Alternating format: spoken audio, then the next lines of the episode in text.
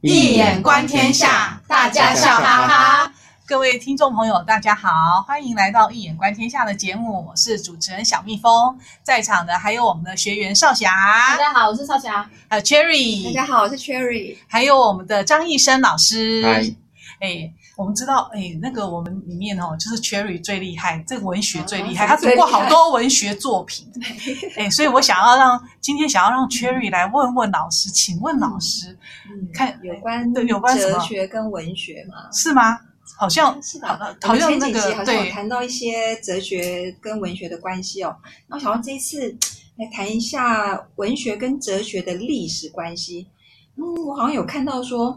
在哲学出现之前呢、啊，人是靠神话来理解世界，然后等到哲学家出现，就开始靠理智来理解世界。嗯，然后呢，又到了好像二十九世纪末二十世纪初，就是从胡塞尔德国哲学家胡塞尔创立了现象学之后呢，听说到这个时候又认为文字的描绘啊，有助于理解抽象的哲学。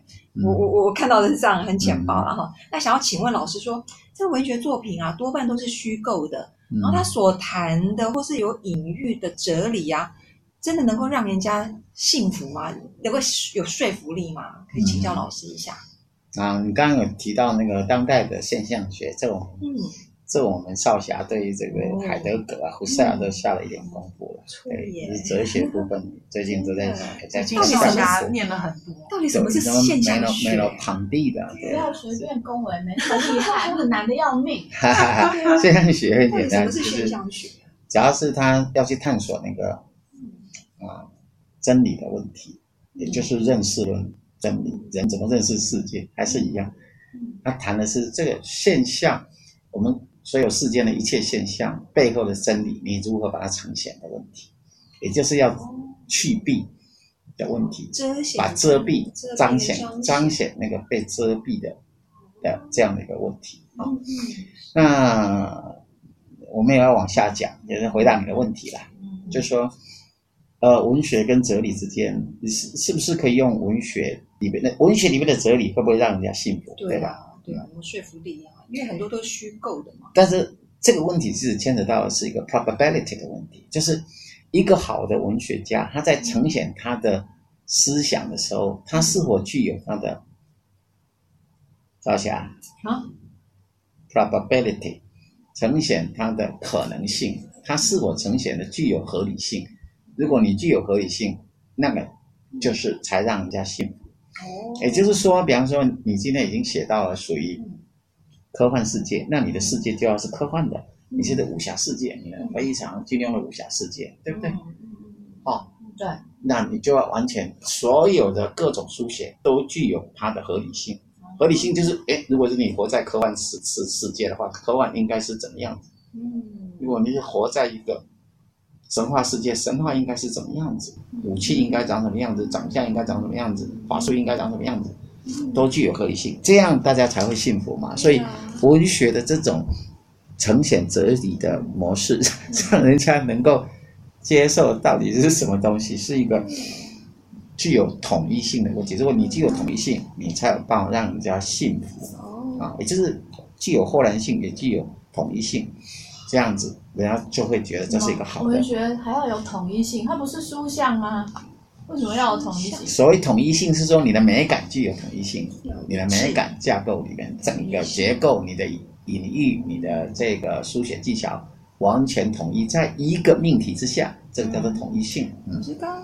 不是说都一样叫做统一性。邵阳，你要学哲学学到你到底哦。因为老师以前说文学是书象啊。嗯。对，书象里书象是指说。跟生命生命各自有不同的模式，叫做书象。哦，好，那回答这个问题的话，当然就是说文学里边的哲学，我们就看，比如说像法国的那个伏尔泰，他的作品《汉地德》，他里面书写这个男主角，他就相信莱布尼兹，他的老师教他莱布尼兹的乐观主义，他就一直崇尚这个乐观主义，到最后，哎，他可是他发觉到最后，他的完全照他老师这样子走。哎，一切都很乐观，可是到最后，他发觉他的人生并没有那么好，嗯、不是他所想象。的人生不会都不会如你所想象那么美好，甚至你太乐观主义，到虽然他也娶到他梦中的情人，可是那个情人是还没结婚前是情人，结婚以后就可能不是变仇人吗？哎，不会到仇人，可是就是 headache，可能会是头痛的对象种种，也不再是原先你所想的那么样的理想。OK，所以这个这就是他把这个 l a b a n e s e 理想主义给带欢乐呃理想乐观主义给带进来哈，跟哲学相关的东西这样子。对了，老师，那你刚刚有提到那个科幻，那我突然想到以前我有报告过，就是一个阿根廷作家 Borges，嗯，他写过一篇短篇小说叫《阿莱福》。对，阿莱福。那简单的说，就说那那那个做，就那个里面的主角说，他小时候呢，在他们家地下室有个阶梯下去，然后在第十九层阶梯那一阶呢，他常常看到有一个类似像水晶球透明的球。嗯，就他说他小时候第一次看到它的时候，突然。有点被吓到，你知道你知道他看到什么景象吗？他居然看到好几百万的一个画面跟场面，等于说同一个地点，会同一个时间哦，就说都同时发生，他会同时看到，譬如说，哎，这个时间在美国或者在台湾，然后同时在日本发生了什么事情，居然在那个水晶球里面同时呈现不同的空间、不同的时间，所有的场面都。集合在那一个点，这这是魔法吗？对呀、啊，我就觉得好神奇哦。然后它里面又看完这整个故事之后，又又好像感觉它透露出一些什么哲理在里面呢？嗯，可是这样明明就合理吗？目前的科学到现在好像还没办法证实。不过有点像是，照样那个 Lucy 不是也有类似的能力吗？电影 Lucy 对不对？Lucy 它是捕捉那个空间的讯息啊。对啊，那同时所有的信息都在它捕捉之中，这不是类似的意思吗？嗯，它只是用一个水晶球，可是它是用光速，这没什么差别，类似，这是其中一种。那另外一种就是量子力学，不是也是一样吗？嗯，就是，嗯，这这是量子的世界，其实是一个多重重叠的世界。啊啊，对对对对对，它比较是同时。这跟哲学很关系。这就是哲学，量子量子哲学，量子力学就是一种哲学啊。哦，这不是科学吗？科学的哲学啊，科科学哲学，科学哲学叫文学哲学，文学哲学，也承认要哲学，都可以是哲学。你的思想部分就是哲学。那哲学实在太厉害，什么都可以跟它挂上。那当然了，哲学是一切之母啊。哲学是一切之母。是啊，思想的母亲啊，不是吗？那你任何东西都是一种思想，就是它最源头的东西啊。那神话呢？那神话是它。母亲的母亲阿妈，他是他是阿妈，好不好？对啊，他是那个那个阿妈。对啊，我在为自己辩护。刚刚刚讲说历史嘛，最早就是哲学出现以前，人是靠神话理解嘛。所以阿妈，因为那个时候可能还没出现文字，所以你可能有点哲学的思想，可是无法去描述，只好用神话口用口传的神话的方式来捕捉原始人对世纪呀对。万物的初始的一个想法，嗯嗯，那就是神话，很有趣，对，所以听起来嗯好。那所以就这个问题的话，文学跟哲学的关系，举举个例子说好了，比方说像呃，叫做康拉，英国的最有名的哲理小说康拉德，他是一个哲理小说，他他这个描写这个男主角呢，他是一个白种人。是要讲哪一部？黑暗之心吗？黑暗的 Heart of Darkness，对 Heart of Darkness，黑暗的心。他是带着那种很高傲的殖民者的心态进入到非洲的刚果黑暗的世界，他以为我来传播文明，我要把文明传播给你，所以我们是带着胜利者，甚至于是一个阶级意识，啊，阶级非常强烈的心态，想要去征服这个非洲。结果他发觉，进入到整个深度的理解跟呃这个人生的记忆之后，他发觉，原来白种人表面上是在输送文明，其实是在掠夺。嗯。掠夺这些第三世纪所有的，就是说比较落后民族他们的一切的资源，所以，呃，其实是在那个表面上是一种善心之下，其实包藏祸心，基本上其实是一个黑暗，就是到最后他们发现原来自己的心是黑暗的，所以他临死前他就是讲 horror horror，当你进入到整个生命的深度的时候，你发觉人性本身的。贪嗔痴，greedy 那个贪婪是非常恐怖的东西，所以这个是其实当然是康拉德对整个西方的这种文明的一种反思，一种 reflection，对啊，反思批判的东西。那当然也是当代其实这些西方国家必须要去帝国主义的国家需要去反思的这样的一个问题。那么，所以当然这部小说后来也改编成那个《Apocalypse Now》，就是现代启示录。哦，对，电影的现代启示录。哦，现代启示录就是从就是康纳做，不是，是他把这样的一个思想跟情节架构转入到一兰战场，哦，然后来描写着，把它转成美国，哦，这是美国的越南战场上的那个真正的领导者，他保持的最高，因为美国是整个世界的 justice 正义的代表，是一个世界的警察，然后给世界整个和平，所以，可是他到伊朗战场就越战到最后，他发觉，诶。应该可以打打胜，完全可以战胜。可是美国的这些政客能够主导你，让你都不能战争。所以这些真正有些将领到最后都发疯掉了，因为他们都是牺牲掉他自己的荣华，哎，这种富贵、地位、金钱，几乎就是把生命甚至生命投入到整个伊朗战场。结果发现，你不能战争，要干嘛？他到时候疯掉，他就他就在机关枪、敌人机关枪底下去去冲浪。因为你不能打。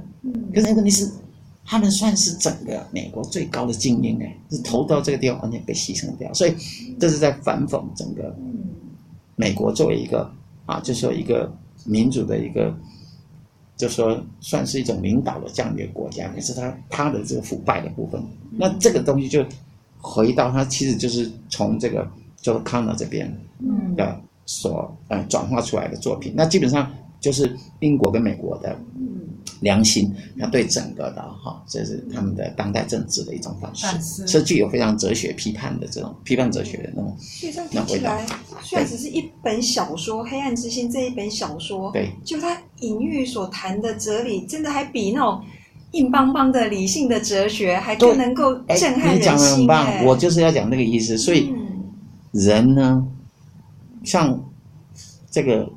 十八世纪人会认为说，哎，你只要用理性就可以解决问题，到最后他们发现不行了。对啊。那个汉地，汉地德就是指这个意思。他原来以为理性就可以解决，啊，理性就可以解决掉，到最后他们发现没有，因为人还是有感性的部分，人还有很多不是你用线性思维这样推算结果是什么，不是很多都是。感性情感的，甚至于是你无法控制的，不是只有是一个意识的世界，还有个潜意识，你无法完全理解的一个世界，这么复杂的东西。所以，呃，并不是说你用逻辑推理就能够推出什么东西，嗯、你推不出真理的。所以可以透过文学，透过文学去感化，或者去带起你本身的一些良知吗？对，因为文学艺术本身 to please and to teach，它是寓教于乐。那叫 Horace 他所提出来，to please and to teach the function of art，这个艺术的作用性，文学艺术的作用性就是这个样子。所以它本身，呃，它所呈现的这种呃哲理，它可能会比直接用哲学来说服别人还更具有生动力，跟更具有说服力。这也是为什么我喜欢文学的原因。对呀，对呀，哦，原来如此，对。这样讲好了，像艾略特他是哲学博士，对，所以你说他写的《荒原》是最难读懂的。对，那如果说一个人他很好，文学比较容易被理解，就很好。那如果说他写的文学的东西里面都毫无哲理的话，那这样子会变成怎样？你什么意思？在讲什么哲学里毫无哲理？就是有时候老师都会说啊，这个作品其实没什么看头啊，没什么要研究的，啊，嗯，因为它背后其实没有什么很深的意义，啊。没错，那那他就不会变成大咖了。对，真正的大咖像 Eliot 这种东西，你看他所引用，你看，哎，引用多少国的语言，多少个作家，五六十国的语言，语，然后啊，六国语言呐，六国语言，对，五十六个五五六十个神话故事，五十六个神话故事，再来他自己也做了几十个注解啊。他自己的注解就做了几十个。嗯、那这样的作品，或者像 Ulysses 这种作家的话，不是 Ulysses 这种作品，就是 James Joyce 的 Ulysses。其实你真的要弄懂它，你可能得是各方面的专家或是博士，你才能够完全读懂它的东西。所以这样的东西就表示他的思想是非常深透的。嗯，你一个没有深度的一个作家是不可能达到这个境界。那我们文学作品，如果你读懂，你以为你就懂了。可是一个作品读的不太容易懂，我们做学院不就是一直探索、探索、探索、探索真理的那个精神的爱字，爱跟字爱字，哲学就是 philosophy，爱字，爱字这两个东西，真正的关键不在那个最后的答案的字，科学家。最后发现一等于 mc，那个不是重点，重点是你如果去找到真理的，一次又去去 try 的那个东西，那，那个 passion，那个热情跟爱，才是决定一切。那我们以中国来讲，我们格物致知，重点不在那个知，重点在那个智，智。跟格，格物致知的格跟智，智就是达到，你怎么去达到了这个动词？你要去 action 那个行动本身，那个生命本身，那个热情本身，那个从事的力量本身。那个爱本身，嗯，才是关键之所在。非常有道理，是让我想到那个上次那个有一本书，他说强化学习。你如果读太简单的东西，你脑筋是没有办法分分泌那个脑内啡，对，有一点难度。对，然后 才可以分泌那个。因为当你很有 interest 的时候，当你很有兴趣的时候，你的脑内啡就会分布。所以，这那个东西使得你是在快乐当中，而且你跟真理是比较容易合一。